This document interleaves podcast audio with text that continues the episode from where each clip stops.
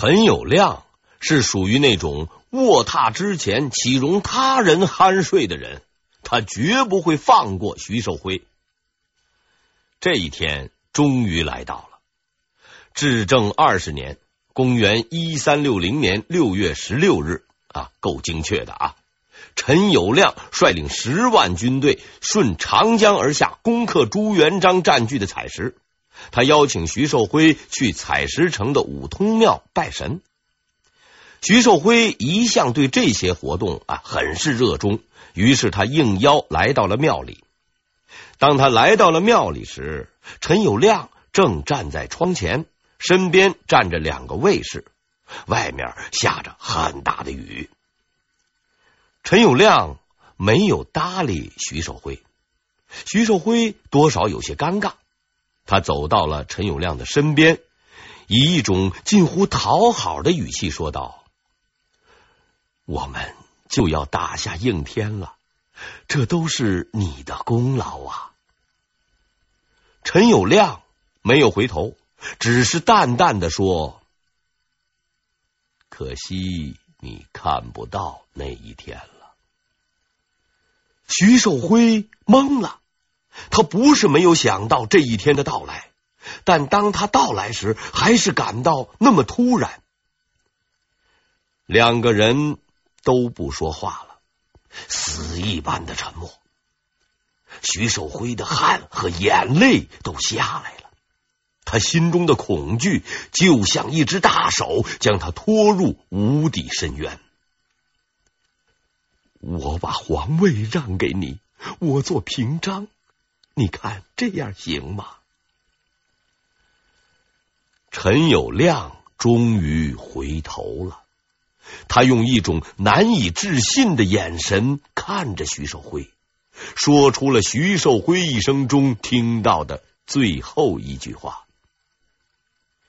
你是怎么在这个乱世上生存下来的？”两个卫士走上前，举起预先准备好的铁锤，把徐寿辉的脑袋给打碎了。徐寿辉倒下时，最后看到的是陈友谅那冰冷的目光。卫士们洗干了前任老板的血迹，重新布置好了大殿，因为这里马上就要举行新皇帝的登基大典。至正二十年，公元一三六零年六月十六日，陈友谅在暴风雨中于五通庙登基为帝，定国号为汉。这就是乱世的生存法则。好人徐寿辉，你不懂。陈友谅虽然算是个不折不扣的不讲道义的人。但他却是一个敢做敢当的人，他的大汉国的年号是大义，真是够狠！弑君夺位的人居然敢把自己的年号取名大义，这又告诉了我们一个信息：这是一个不遵守游戏规则的人，在他眼里，什么仁义道德都是狗屁。你们不是不耻于弑君的行为吗？道学先生们，我就做给你们看看，我的年号就叫大义。当然，这样的一个人是难于对付的。要对付这样的人，君子的做法是不行的，守规矩也是不行的。那谁能够对抗这样一个可怕的人呢？看来只有朱元璋了。在朱元璋攻占应天后，陈友谅和张士诚都感觉到了这个对手的潜力。他们都是非常厉害的人，谁对他们威胁最大，他们的心里很清楚。虽然朱元璋还很弱小，但绝不能小看他。最先与朱元璋发生冲突的是张士诚。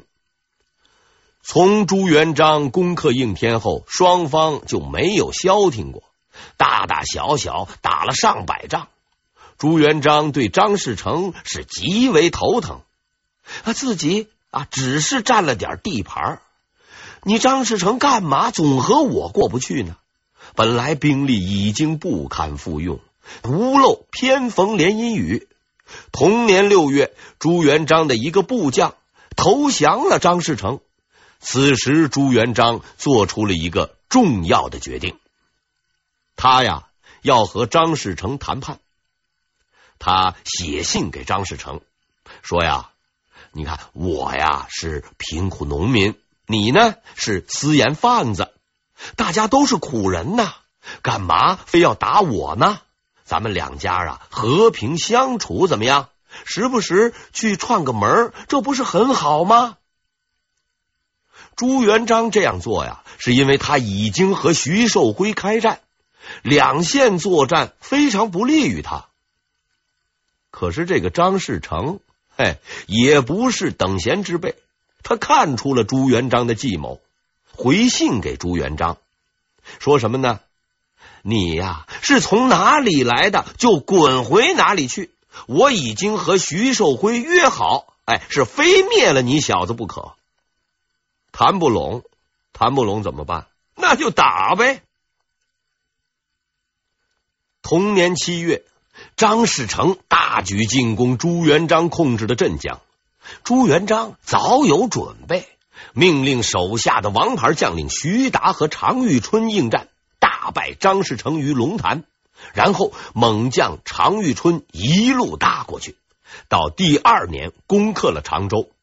之后，在攻克宁国的战斗中，常遇春充分继承了三国猛将夏侯惇受伤不下火线的精神，身中三箭，仍然坚持作战，又攻下了宁国。张士诚是一败涂地。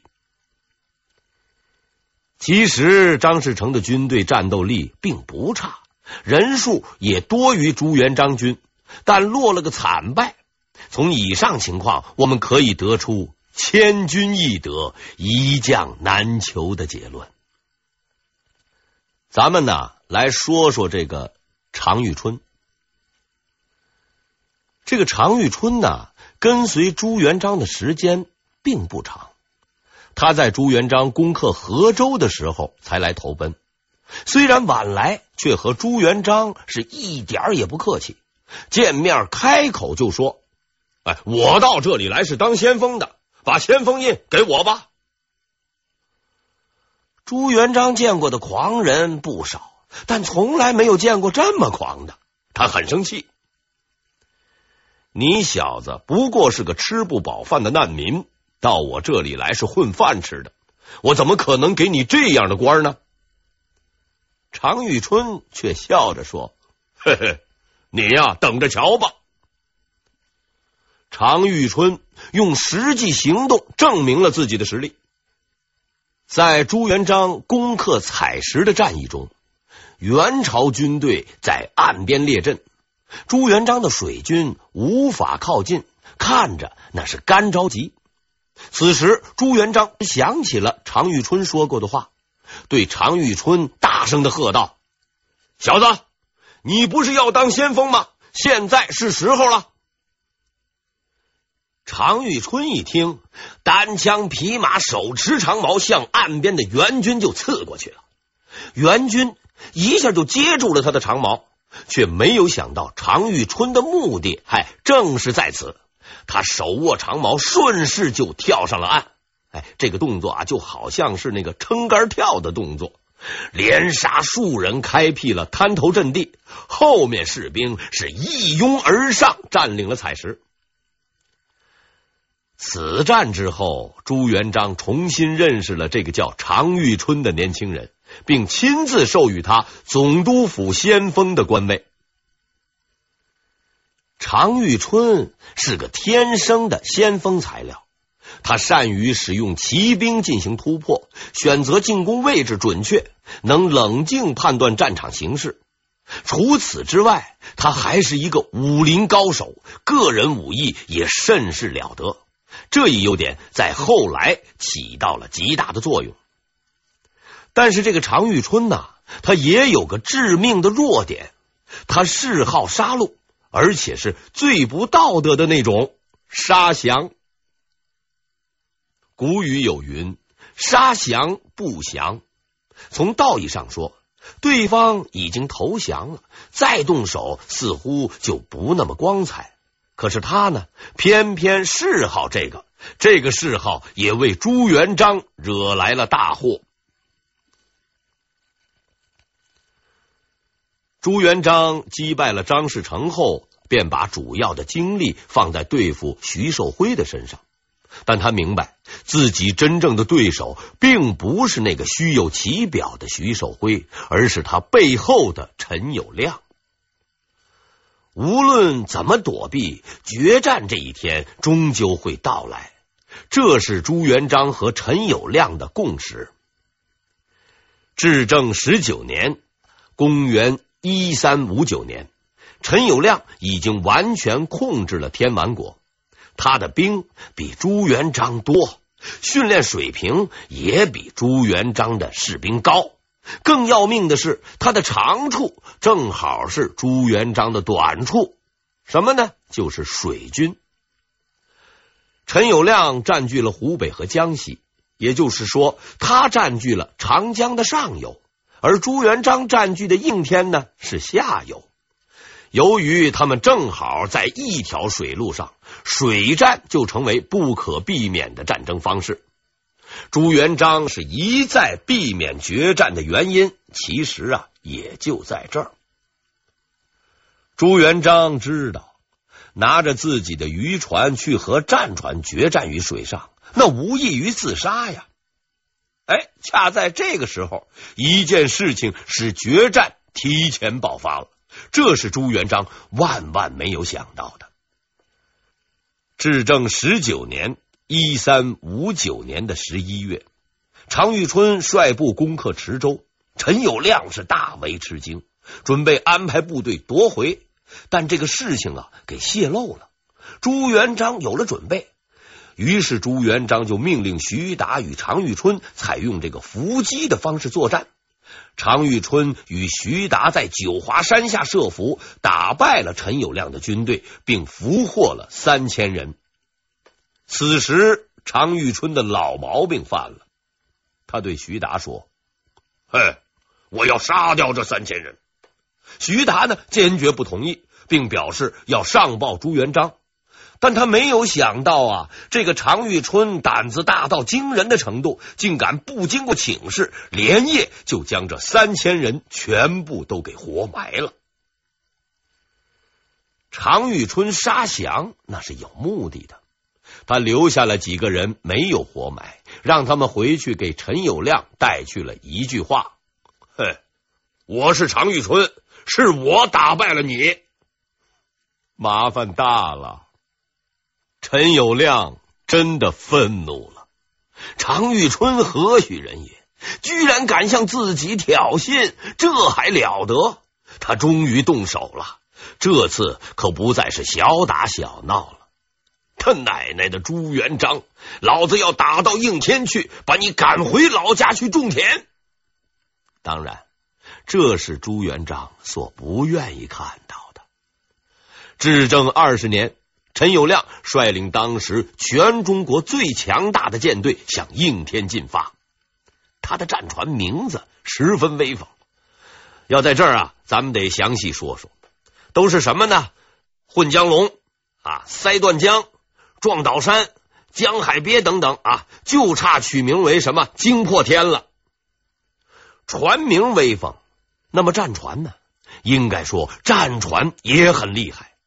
这些战船大都有三层楼高，各种火炮齐备。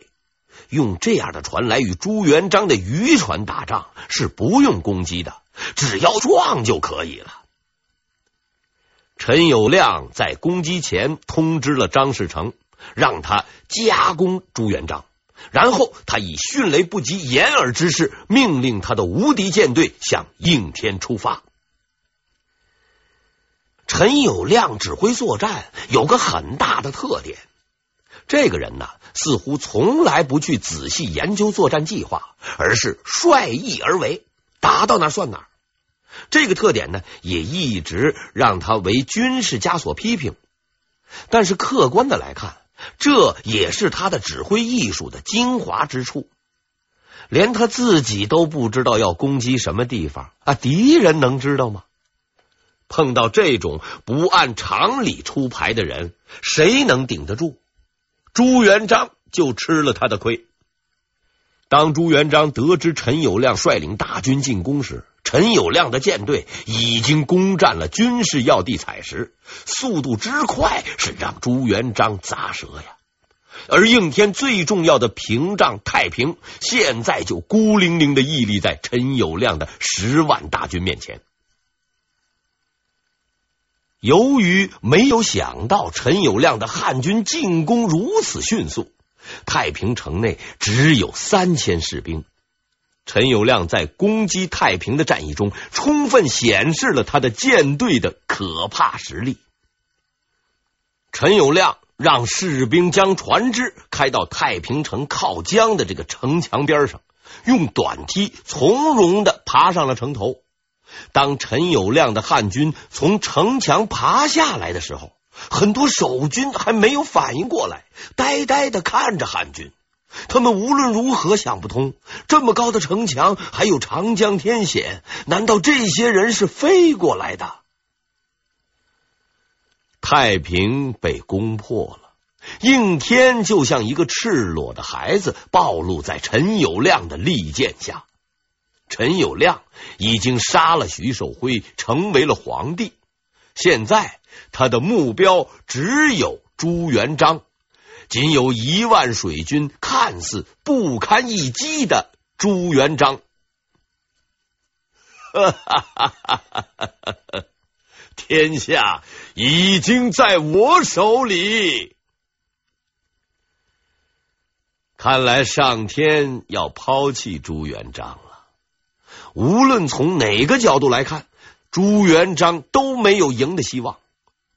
但是事情总是有转机的，这就需要说到一个人，谁呢？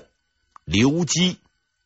就在陈友谅大军南下之前不久，朱元璋的部下胡大海攻下了楚州。胡大海是一个爱惜人才的将领，他听说附近有几个隐士啊很有才能，便派人去请。所谓隐士，是指啊神龙见首不见尾，别人啊已经吃完午饭，他还在洗脸的那种人啊，未必真有本事。但不管如何吧，多拉一个人下水总是好的。这几位隐士的名字呢，分别是叶琛、张毅、刘基。前两个人接到邀请，哎，立刻就来了。可是最后的这个刘基是怎么请都不来。胡大海觉得这个人架子太大了，不想再去请了。可是有人对他说：“叶琛和张毅请不请无所谓，这个刘基那是一定要请的，因为这个人懂天文，这可是一项了不起的本事。”不是什么人都能学的，属于帝王之学的一种。地上的君王们觉得辽阔的土地已经不能满足自己的欲望和虚荣，便把自己的命运和天上的星星联系在一起。出生的时候呢，是天星下凡啊，一般那是要刮风下雨的；即位的时候呢，是紫微星闪耀。被人夺位是异星夺宫，死的时候是流星落地。总而言之吧，都和这个星星有关。懂这门学问的，那何止是人才，简直就是奇才。于是胡大海就上报朱元璋，朱元璋很感兴趣，便派了一个叫孙岩的人来召刘基。但是刘基呢？就是不给面子，逼急了就回赠一把宝剑给孙岩，这是一个不友好的举动。孙岩呢，眼见使命不能完成，也急了，撕下了温情的面具，对刘基说了一句意味深长的话：“你这把剑应该献给天子，天子用剑专门斩杀那些不听话的人。”刘基一听，明白了，这个眼前亏吃不得，乖乖的就去了朱元璋的手下干活去了。但当时朱元璋对他的真实实力并不了解，把他看成算命先生之类的角色。不过金子总会发光的。